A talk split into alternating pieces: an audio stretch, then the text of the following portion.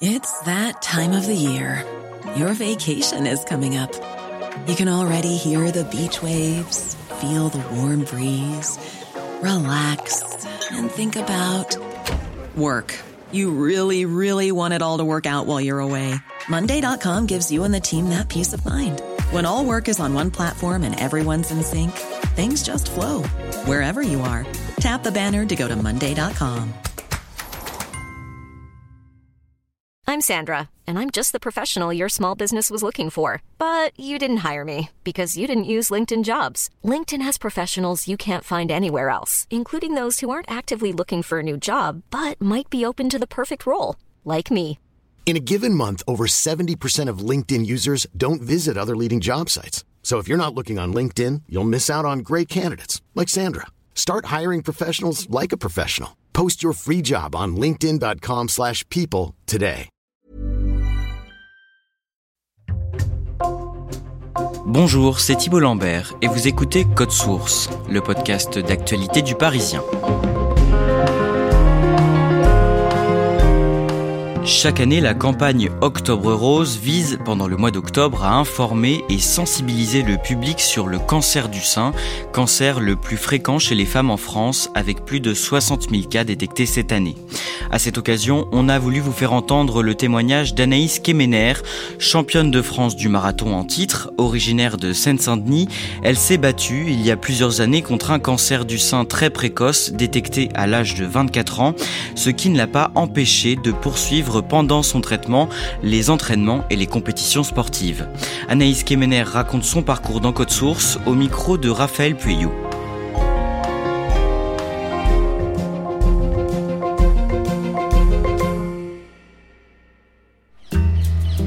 Bonjour, Ça va? Ça va et vous? Oui, ça va, merci. Anaïs Kemener m'a donné rendez-vous sur son lieu d'entraînement favori, le parc de la Poudrerie dans le nord de Paris. La première chose que l'on remarque chez elle, c'est son grand sourire et ses yeux pétillants couleur noisette. Il y a aussi son physique, 1m52 pour 48 kg et des jambes très musclées. Et puis il y a ses tatouages un peu partout sur son corps. Elle me raconte que l'un d'entre eux est là pour témoigner du combat qu'elle a mené 8 ans plus tôt. Celui-là que j'ai sur le mollet, c'est donc le dessin d'une femme qui a une cicatrice sur le sein. Et c'est marrant parce que cette femme-là, en fait, je l'ai faite il y a quelques années. Et lorsque j'ai fait les retouches, là, il y a, quelques mois, j'ai ajouté toutes les petites fleurs qu'il y a autour d'elle. Pour moi, ça symbolise un peu la renaissance. Avant, c'était juste une femme qui avait un cancer. Et aujourd'hui, elle renaît. C'est un peu ce que je vis moi. Anaïs Kemener naît le 1er avril 1991 à Saint-Mandé, en banlieue de Paris. Peu de temps après sa naissance, elle emménage avec ses parents en Seine-Saint-Denis, au nord-est de la capitale, où elle passe toute son enfance. J'étais une enfant euh, hyper active. J'arrêtais pas de bouger, toujours en train de courir partout, euh, toujours en train de jouer avec tout le monde, assez bavarde. Quand j'allais chez mes grands-parents, c'était très ludique, on faisait la course euh, dans le jardin. Enfin, ça a toujours été comme ça et je voyais beaucoup mon père courir aussi. C'était un crossman, c'était un gymnaste aussi, il faisait de la gym avec les pompiers de Paris. C'était un, héros quoi. J'étais là, mais waouh, je, je veux être pareil que lui, je veux faire pareil que lui. euh, ça me donnait vraiment envie. Les parents d'Anaïs se séparent quand elle a 9 ans. Elle reste vivre avec son père et s'inscrit dans le même club d'athlétisme que lui, à Villepinte. Quand elle a 15 ans, Anaïs participe à une course de 10 km. Ce jour-là, elle établit un nouveau record de France dans sa catégorie. Avec cette performance, elle réalise qu'elle a les capacités pour faire une carrière au plus haut niveau. Alors, chaque année, elle s'entraîne de plus en plus dur, épaulée par son père, qui est aussi son entraîneur. Un jour, alors qu'elle a 21 ans, elle fait un pari avec deux de ses amis. On papote avec des potes de club, on, rigole ensemble et on se dit bah, pourquoi on ferait pas euh, un marathon? Il y avait beaucoup de gens quand même qui nous disaient euh, bah, un marathon à 21 ans c'est trop jeune, euh, le marathon ça commence à 30 ans ou le marathon ça commence beaucoup plus tard. On se disait mais pourquoi, pourquoi on devrait se brider parce que tout le monde dit que c'est à 30 ans? Moi si j'ai envie d'en faire un et que je me sens bien aujourd'hui, je le fais quoi. On s'est dit bah écoute on va, on va faire Rotterdam. Je finis mon premier marathon en 3h11. À l'arrivée de ce marathon, je me suis vraiment dit il faut que je recommence quoi. Anaïs se donne un objectif descendre un jour en dessous de la barre symbolique des 3 heures. Pour y parvenir, tous les matins, elle part s'entraîner tôt. Car ensuite, elle prend le RERB pour aller travailler à Paris, aux urgences de l'hôpital Bichat, de 11h à 22h, en tant qu'aide-soignante. Un jour, en 2014, alors qu'elle a 24 ans, elle prend sa douche après son entraînement du matin, comme à son habitude. Et en fait, en me lavant, je sens sur le côté de mon sein une petite boule qui fait peut-être la taille d'un ongle, enfin vraiment pas très grosse. Donc je m'alerte pas plus que ça, mais euh, je prends quand même assez rapidement rendez-vous avec ma gynécologue. Je lui dis bah voilà, j'ai une boule dans le sein gauche. Elle regarde un peu et au final elle me dit oh non non, t'inquiète pas, t'as pas d'antécédent connu, ça va partir tout seul. Je vais bien dans ma vie, je suis pas fatiguée, je continue à battre mes records, euh, je fais du sport, je travaille, tout va bien. Et je me suis pas inquiétée plus que ça. Hein. Je me suis dit que si elle me disait que c'était hormonal, euh, c'était le cas. Mais dans les mois qui suivent, Anaïs n'est toujours pas rassurée. Alors, elle décide de faire un bilan sanguin. On lui dit que tout est normal, qu'elle ne doit pas s'inquiéter et que dans quelques mois, ce kyste hormonal aura disparu. Mais six mois plus tard, la boule dans son sein continue de grossir. Anaïs consulte alors un troisième médecin. Donc là, je lui dis, bah écoute, euh, voilà, j'aimerais le faire enlever. Donc elle me dit, ok, bah écoute, euh, puisque ça a l'air de t'inquiéter, on va faire une euh, ponction et une échographie mammaire. J'attends le médecin et quand on m'installe dans la salle pour faire l'échographie, à ce moment-là, je vois qu'il passe son appareil sur mon sein, il passe sous mon bras et je vois qu'il change de tête. Et il cherche, il cherche, il cherche en haut, en bas, il regarde mon sein, sur le côté, l'autre sein. Et là, il me dit, bah, quand même, en fait, il y a plusieurs masses. Et là, euh, il me dit, bah, en fait, on va passer une mammographie en urgence. J'ai eu environ euh, trois semaines d'attente avant d'avoir les résultats. Je me disais, bon, ça sent pas bon, quoi. La mammographie, euh, la biopsie, là, ça commençait à faire beaucoup d'éléments. Surtout que j'étais dans le médical, donc je me disais, bon, là, ça sent pas très bon. Quand je l'ai revu, la secrétaire m'a installée dans, dans la salle. Et au final, quand il est arrivé, j'ai compris tout de suite à sa tête. Je lui ai regardé, je lui ai dit, c'est un cancer. Il m'a dit oui les examens montrent qu'Anaïs est atteinte d'un cancer très agressif, de stade 3 sur 4, avec des métastases sur son bras gauche. Quelques heures plus tard, accompagnée de l'un de ses amis, elle se retrouve dans le bureau d'un oncologue, le docteur Jean Desnarnaud. C'était un monsieur qui était quand même assez âgé, avec une forte personnalité et ça se percevait tout de suite. Grosse voix, euh, il était quand même imposant, c'était un grand monsieur. Il m'a regardé, il était un peu étonné, il me dit mais, mais qu'est-ce que tu fous là à 24 ans? Tu pourrais être ma petite fille quoi. Il me dit que ça va être euh, de la chimio, que je vais avoir des traitements, mais en vrai, j'entends rien. Je le voyais me parler, j'entendais tout ce qu'il me disait, mais dans ma tête, ça faisait blablabla, blablabla, blablabla. Donc en fait, euh, je retenais rien du tout. Quand on est ressorti du cabinet, j'étais tellement abasourdie que je me suis dit, bah, je me rappelle pas de la moitié de ce qu'il m'a dit, tout ce que je sais, c'est que j'ai un cancer.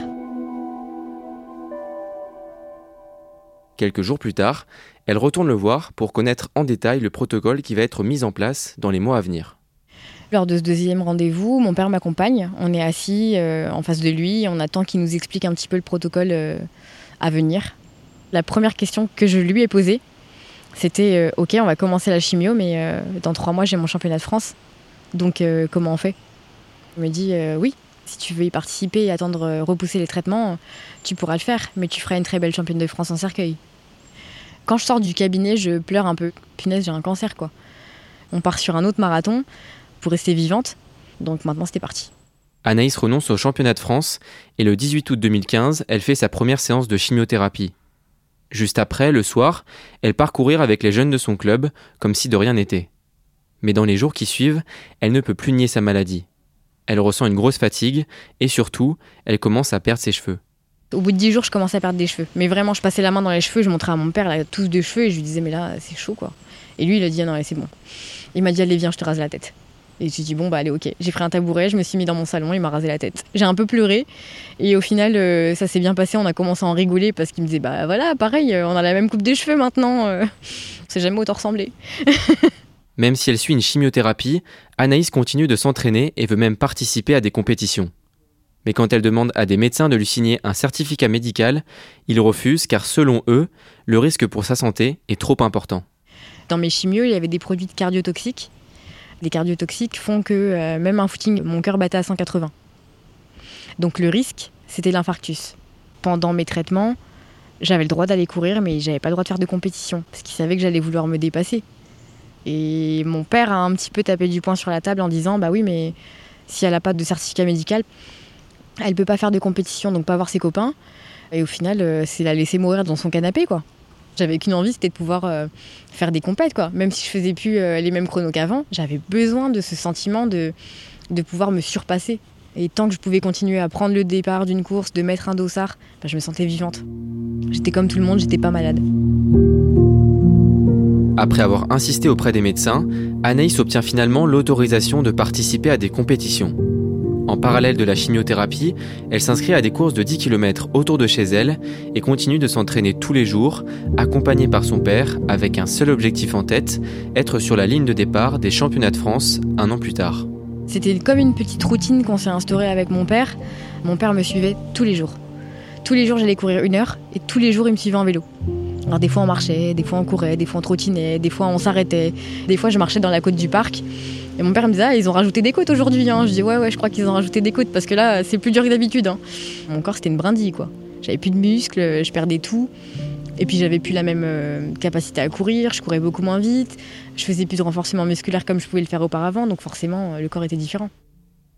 Sur les 6, 7 et 8e dernières chimio, euh, j'en avais marre. Vraiment, c'était difficile parce que, en fait, moi, je me voyais dans le miroir, mais j'étais livide, quoi. J'étais toute blanche, euh, j'avais plus de cheveux, j'avais plus de cils, j'avais plus de sourcils. Euh, des fois, je disais, bah voilà, je ressemble à un martien, quoi. Genre, euh. Donc, j'en avais vraiment marre et je me disais, bon, c'est bientôt l'arrivée. Donc, on serre encore un peu les dents et, et ça va aller. Début février 2016, Anaïs entame sa huitième et dernière cure de chimiothérapie. Son corps a bien répondu au traitement, mais elle doit quand même se faire opérer pour faire retirer son sein gauche ainsi qu'une partie de ses ganglions. Au mois de mai, elle entame la dernière phase de son traitement, une radiothérapie pour éliminer les dernières cellules cancéreuses de sa poitrine. C'est vrai que ça a été très handicapant pour moi. Déjà de m'y rendre tous les jours, donc euh, finalement mentalement on sort jamais vraiment du traitement parce que tous les jours on sait qu'on doit y aller. Et en plus de ça, je me faisais tous les jours engueuler par l'infirmière de radiothérapie. Parce qu'elle me faisait des points au stylo, tout autour de la zone à irradier. Et comme j'allais courir tous les jours, bah, tous les points s'effaçaient. Donc quand j'y retournais, elle me disait, ah là là, mais euh, tu devrais pas courir pendant que tu es en radiothérapie. Euh. en fait, elle m'engueulait tout le temps. Elle me disait, mais si t'étais ma fille, ça se passerait pas comme ça. Et mon père s'en rappelle très bien. Il me ramassait à la petite cuillère à chaque sortie de séance. Je pleurais. Je disais, mais j'en ai marre, elle fait que me crier dessus. Elle me dit que je dois faire un choix entre euh, si je veux courir ou si je veux vivre. C'était vraiment compliqué, quoi. À l'été 2016, Anaïs en a fini avec la radiothérapie. Les prises de sang sont bonnes et sa dernière IRM est rassurante. Le 18 septembre, Trois mois après la fin de ses traitements, elle est à Tours pour participer au championnat de France marathon. Le jour de la course, je prends le départ en étant confiante par rapport à moi, par rapport à ce que je veux faire. Donc euh, partir sur mon record personnel ce jour-là. Je me sentais pas en compétition, en tout cas avec les autres filles euh, du départ, parce que je savais qu'il y avait des filles qui étaient bien plus fortes que moi. Je prends mon départ, tout va bien. Au bout du 15e kilomètre, il y a une nana euh, sur le côté qui craque complet en fait. Je vois une deuxième nana sur le côté, vraiment euh, pareil, pas bien, peut-être au kilomètre 30. je me dis là, peut-être que je suis deuxième, peut-être que je suis troisième, enfin dans ces eaux-là. Et au kilomètre 40, au loin, sur une ligne droite, je vois la moto. là, je me dis, mais mince, la moto, c'est celle qui suit la première féminine. Et dans ma tête, il se passe tout un truc où je me dis, mais euh, si je le tente pas maintenant, je le tenterai jamais. Et en fait, je double cette première féminine. Et du coup, la moto me suit. Et je finis le dernier kilomètre avec elle, mais je regarde même pas derrière moi. Hein. Je me dis là, euh, je donne tout, je donne tout ce que j'ai. Et je termine première. À l'arrivée, euh, bah, il y a des journalistes de la Fédé, euh, il y a plein de monde autour de moi en me disant mais waouh, mais comment ça va? Et puis je vois mon père au loin aussi, donc mon père je vais le voir tout de suite au niveau des grillages. Je vois qu'il avait les larmes aux yeux, moi aussi j'étais choquée quoi, enfin je me rendais pas compte. Et là, je me suis dit, ok, maintenant j'ai passé un cap et la maladie, elle est derrière moi. Parce qu'aujourd'hui, j'ai réussi à battre mon record d'avant la maladie. C'était ça ma victoire. Quelques jours après le championnat de France, euh, j'ai décidé de prendre rendez-vous avec mon oncologue parce que lui m'avait beaucoup soutenu.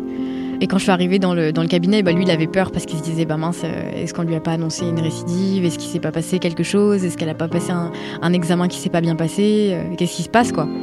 Et en fait, j'ouvre ma veste et je lui sors ma médaille et je lui dis, regardez, grâce à vous aussi, eh ben, je suis championne de France. Même si elle est revenue à son meilleur niveau, Anaïs n'est pas encore totalement guérie. Plusieurs fois par an, elle doit passer des examens pour être sûre que le cancer n'est pas revenu. Un jour, en 2020, elle passe une IRM avec un radiologue. J'entends qu'il parle dans son petit dictaphone et il dit euh, Patiente Anaïs Kemener, euh, tel âge, euh, est en rémission, et là, j'ai bugué. J'ai regardé, je lui ai dit Vous avez dit quoi? Il a dit Bah oui, vous êtes en rémission. Il n'y a plus de traces de cancer. Sur les IRM, les scanners, les échographies, euh, tout est parfait. C'est un peu comme une délivrance où je me dis, bon ben, ça veut pas dire que ça reviendra pas, mais en tout cas, pour l'instant, je suis sortie d'affaires. Et je me dis que j'ai combattu une fois, euh, si ça devait revenir, euh, je combattrai encore.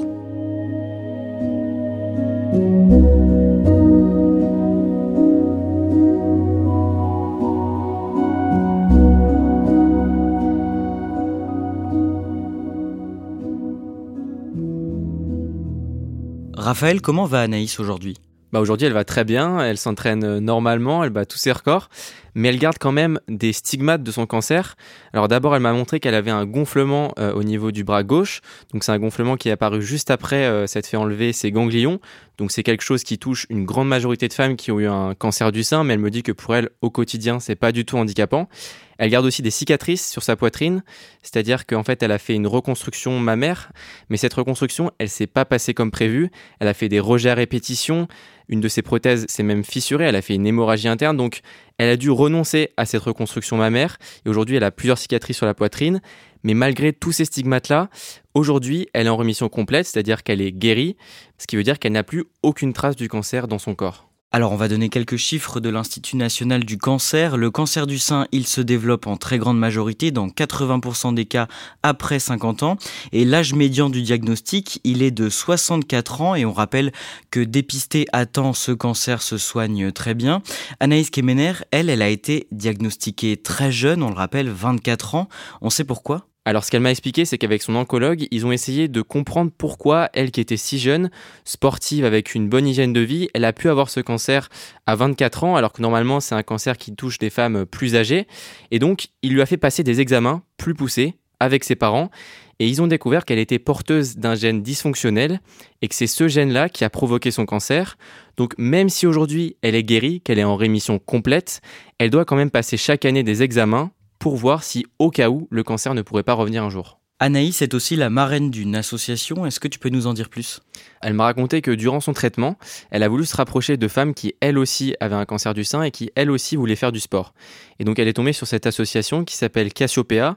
C'est une association qui a été créée en 2015 par Nathalie David, une ultra-traileuse qui, elle aussi, euh, au même moment qu'Anaïs, a été diagnostiquée d'un cancer du sein.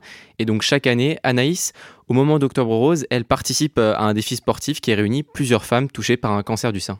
Et je m'adresse à nos auditeurs, si vous voulez en savoir plus sur Octobre Rose ou faire un don, vous pouvez vous rapprocher de la Ligue contre le cancer. Toutes leurs infos sont sur le site internet ligue-cancer.net.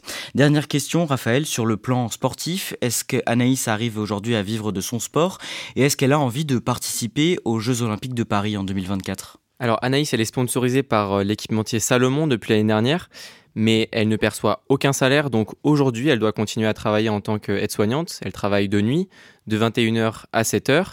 Et pour ce qui est des JO, j'en ai parlé avec elle, alors évidemment elle rêve d'y participer, même si elle me dit qu'elle n'en fait pas en soi un objectif. Pour y arriver, elle doit faire un marathon en moins de 2h27, c'est les minima olympiques, pour être sélectionnée aux JO de Paris. Et fin septembre, elle a fait le marathon de Berlin en 2h29, donc d'ici les JO de Paris, tout est encore possible. Merci Raphaël Peyo. Cet épisode a été produit par Barbara Gouy et Ambre Rosala. Réalisation Julien Moncouquiole. Si vous aimez Code Source, parlez-en autour de vous. Abonnez-vous sur votre plateforme d'écoute préférée et laissez-nous un commentaire et des petites étoiles. Vous pouvez aussi nous écrire à cette adresse codesource at leparisien.fr et ne manquez pas non plus Crime Story, notre podcast de faits divers, disponible également sur toutes les plateformes avec une nouvelle affaire chaque samedi.